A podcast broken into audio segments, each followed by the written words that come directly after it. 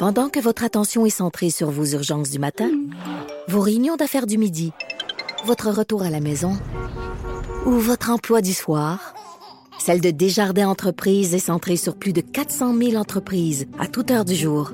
Grâce à notre connaissance des secteurs d'activité et à notre accompagnement spécialisé, nous aidons les entrepreneurs à relever chaque défi pour qu'ils puissent rester centrés sur ce qui compte, le développement de leur entreprise. Radio. Radio. Acteur majeur de la scène politique au Québec. Il analyse la politique et sépare les faits des rumeurs. Trudeau le midi.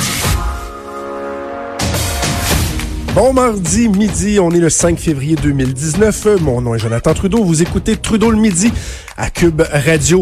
Aujourd'hui, aujourd'hui, c'est une journée qui est importante, qui est palpitante, intéressante pour les maniaques de politique dont je suis. Euh, évidemment, bon, certains disent ouais, ça change pas grand-chose à ma vie, mais ceux qui aiment, qui aiment l'actualité politique ben, ils sont bien comblés parce que c'est la rentrée parlementaire euh, aujourd'hui et euh, on va vraiment voir de quel bois se chauffe le nouveau gouvernement Legault. Hein. Euh, J'en parlais hier, c'est une, petite une sessionnette que nous avions eue avant Noël avec à peine deux semaines de session parlementaire, mis à part feu Marie-Chantal Chassé, la ministre qui n'est plus ministre, qui avait eu bon quelques difficultés. Il reste que on était plutôt bien tiré la, du côté de la CAC, mais là, mais là, franchement, il y, a, des cracks, il y a des failles. Depuis une semaine, euh, ça s'accumule et euh, le problème le plus important vient du côté du ministre de l'Agriculture, André Lamontagne, qui vraiment là a beaucoup, beaucoup, beaucoup de difficultés. Et il y a le Parti québécois qui a fait une sortie ce matin pour demander des clarifications. Et euh, je me demande même si à mot couvert, on ne demande pas la tête carrément du ministre de l'Agriculture. Et on va en parler immédiatement donc avec Martin Ouellette, député de René Lévesque pour le Parti québécois, également leader parlementaire. J'ajouterais aussi critique en matière de finances, de Conseil du Trésor et stratégie numérique, de PME, des régions et autres. Bon midi, Monsieur Ouellette. Bon midi, Monsieur Trudeau. Ça va pas bien pour André Lamontagne, hein, je pense. Et, bon, je, je, vais être de, je vais être très fair. Là, je fais référence à une entrevue qui a été faite sur les ondes d'une autre station de radio ce matin euh, avec Cogeco, avec Paul Arcan. J'ai entendu cette entrevue-là du ministre Lamontagne. Et alors que hier, ils ont tenté de nettoyer l'ardoise, de faire un mea culpa, de passer à autre chose, on se rend compte qu'il continue toujours de, de s'enfoncer davantage. Et ce matin, il en a rajouté une couche. Là. Effectivement, on a l'impression que le ministre joue au faux fuyant. Et ce qu'on a appris ce matin, et tu fais bien de, de soulever, euh, Jonathan, c'est que là, euh, lorsque ce dossier-là lui a été remis ou présenté, sous son intuition, euh, il trouvait que c'était la bonne chose à faire d'entériner le congédiement. Alors, monsieur, madame, tout le monde aujourd'hui qui ont entendu ça ou qui voient ça, ils écoutez, là, le sixième niveau hiérarchique, je soumets ça au ministre pour effectivement avoir une décision. Et là, on se rend compte que lorsqu'il est le temps de de congédier un lanceur d'alerte, le ministre lui dit oui, oui, il n'y a pas de problème, on va de l'avant. Ben, en, fait, juste pour préciser, M. Ouellet, c'est que euh, au niveau de l'intuition, si j'ai bien compris, c'est qu'il s'est fait demander en entrevue, euh, vous avez fait référence à d'autres éléments qui auraient justifié le congédiement de l'employé. Et là, euh, donc, le, le, ministre s'est fait demander ce matin, ben alors, on vous a soumis ces éléments-là, il y a des informations, puis là, il a dit, non, c'était mon intuition qui avait d'autres éléments. Je veux dire, on peut pas, pas commencer à gouverner, ben, à prendre des décisions, décisions qui finalement, ultimement, semble-t-il, il n'a même pas prises, euh, sous le coup des intuitions. C'est n'importe quoi. Ben, c'est n'importe quoi. Moi, j'ai travaillé dans le domaine des relations de travail euh, et je peux vous dire qu'avant de procéder à un congédiement, ça prend des faits. On, on, on, recueille des informations, on parle à des témoins. On ne peut pas, sur l'intuition, présumer d'un acte de mauvaise foi d'un salarié. Donc, euh, c'était une nouvelle version encore. La septième ou la huitième, je vais être honnête avec vous, je les compte plus. Mais là, ce matin, monsieur, monsieur Lamontagne fuyait les journalistes et on a bien hâte de voir à la paire de questions de quelle façon monsieur Lamontagne va être capable de se résorber de ce bourbier qui s'est lui-même placé en prenant la parole dès la première fois en disant oui, oui, comme ministre, j'ai approuvé et voici pourquoi je l'ai fait. Pensez-vous qu'il sera, euh, et j'ai inventé l'expression ce matin sur Twitter, Marie Chantal chassétisée? je l'ai pas vu ce matin sur Twitter, mais nous, ce qu'on dit ce matin, puis euh, ça me fait plaisir de vous le répéter, M. Legault a effectivement procédé au limageage de Mme Chassé, puisqu'elle avait des problèmes de communication avec, avec les journalistes et le message euh, passait très mal. Alors, si M. Lamontagne a deux problèmes de communication, c'est-à-dire un avec les médias pour faire passer son message, en tout cas du moins celui qui veut nous faire croire, mais surtout un problème de communication avec, euh, avec son ministre, pas son ministre, mais son directeur de cabinet, la véritable question que les Québécois se posent aujourd'hui, s'il y a, quelqu'un qui devrait être congédié, est-ce que c'est pas le lanceur d'alerte ou ça devrait pas être quelqu'un d'autre? Ben, c'est qu'il a carrément menti. On, on, va dire les choses comme elles le sont. Là, hier, il a dit qu'il s'était mal exprimé. Mais il a carrément menti. Et quand on connaît les détails, quand en coulisses, on nous raconte supposément la, séquence des événements, qu'il a seulement été informé, lui, il a carrément été dire que c'est lui qui avait pris cette décision-là. Donc, les histoires de « Ah, c'est mon passé d'entrepreneur, de gars d'équipe », non, ben non, c'est que là, vous êtes ministre, vous avez menti. Un ministre qui ment, ça regarde pas bien, puis il est pas capable de justifier. Là. Non, puis on va essayer de trouver une version, c'est pour ça que je l'ai qualifié de faux fuyant, une version qui va lui permettre de, garder un peu ses deux pieds euh, et, et, sa place en selle comme ministre.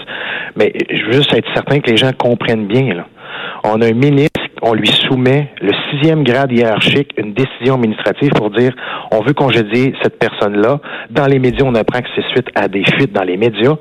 Et comme leadership, M. Lamontagne dit OK, on va de l'avant, alors que tout le monde serait attendu plutôt au contraire. Ah non, non, non, attendez un petit peu, là. C'est pas vrai le gouvernement de la CAQ va congédier des lanceurs d'alerte, alors que M. Robert a mis dans les médias une situation problématique qui, je le rappelle, a apporté des modifications au sérum. Donc c'est ça que les gens veulent comprendre ce matin, de quelle façon un ministre peut, avec son leadership, pouvoir entériner cette décision-là? Et sur ce point-là, si on arrive au, fond de l'affaire, donc le congédiement du, du sonneur d'alerte, euh, en tout respect là-dessus, j'ai une petite divergence d'opinion parce que euh, moi, je, je, je, je, souligne le travail des sonneurs des sonneurs d'alerte, le courage que ça prend. Je pense que euh, les sources des journalistes doivent être protégées. Je pense qu'à l'intérieur des ministères, les procédures de dénonciation doivent être faites, doivent, doivent faire en sorte qu'on protège les gens qui dénoncent.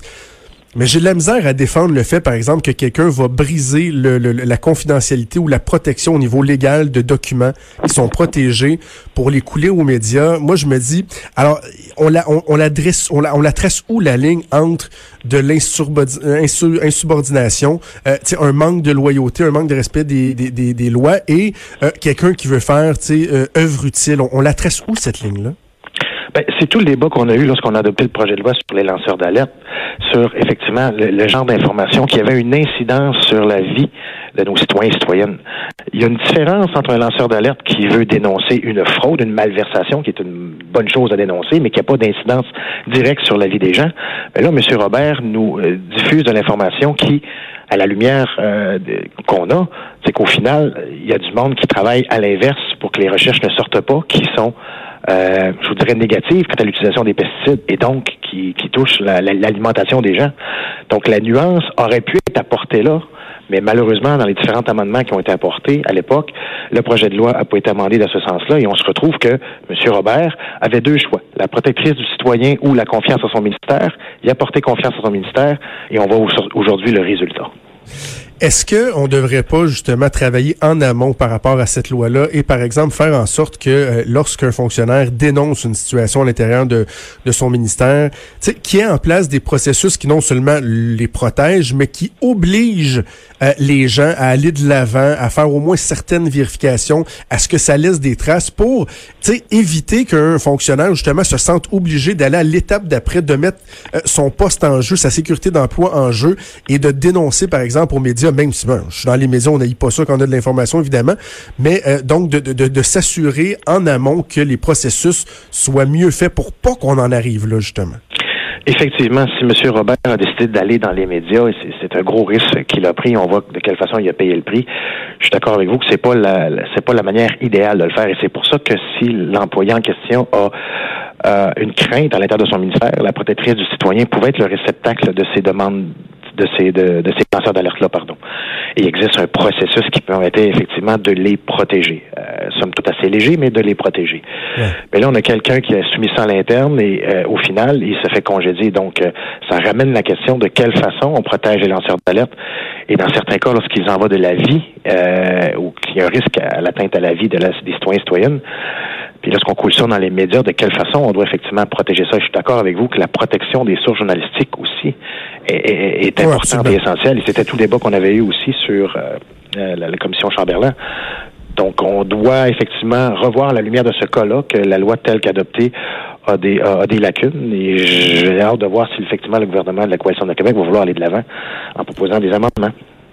Monsieur Ouellet, c'est la session parlementaire qui débute cet ben, aujourd'hui, c'est débuté, mais Oui. c'est débuté, mais première période de questions à 14 heures cet après-midi. Bon, j'imagine qu'il risque d'être euh, question de, de, de, de- de ce dossier-là, mais de façon générale, la stratégie du Parti euh, québécois, quelle est-elle? Parce que certaines personnes, dont je suis, vous ont un peu reproché de de manquer d'identité, de dire ben, c'est quoi le Parti québécois, sur quel clou on veut euh, frapper? Est-ce que, si je vous pose la question, là, euh, on peut s'attendre à quoi du Parti québécois pour la prochaine session parlementaire?